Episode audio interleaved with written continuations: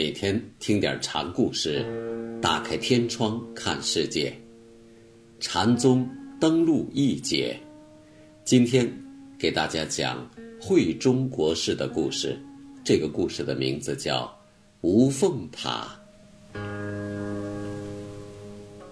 慧中国师八十四岁入灭，入灭前，他预知限期将至，就向皇上告辞。这时，肃宗已经亡故，在位的是代宗。代宗就问他：“国师灭后，弟子为你做些什么呢？”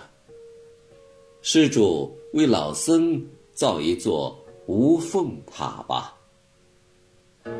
无凤塔怎么造？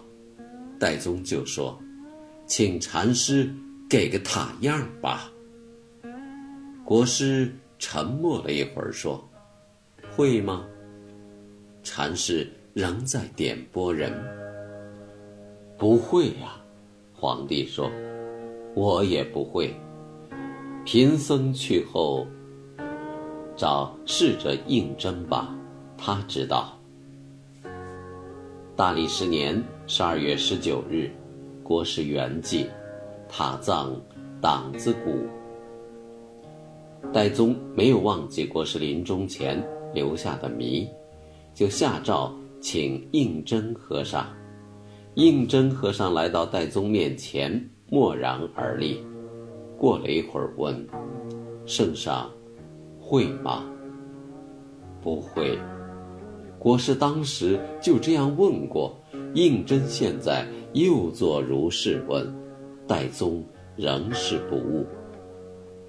应真便作偈子说：“湘之南，潭之北，中有黄金充一国。无影树下何痛传？琉璃殿上无知识。”战国时的哲学家惠施曾有立物实事，其一说天下的中心。在月之南，燕之北。会师的命题可移来比说湘之南，潭之北。在平面上确定一个点，要有纵向、横向坐标的参照。湘在潭南，潭在湘北。如说湘之北，潭之南，中有一国的国是可以找到的。但现在说。湘南潭北，这个地方就是不可找的。这正是以超越时空的观点说空间。黄金虽多，却不是实际见物，它是超出时间的，就像无缝塔一样。人为之塔，总得有缝。圆融妙道，超越现实的灵塔。不就可以无缝吗？有树就有光影，但这只是世间树有光影的分别。觉悟的菩提之树，菩提本无树，哪有光影呢？船是渡河之具，大城小城之城，也是运渡之具。船正可以比作渡众生之具。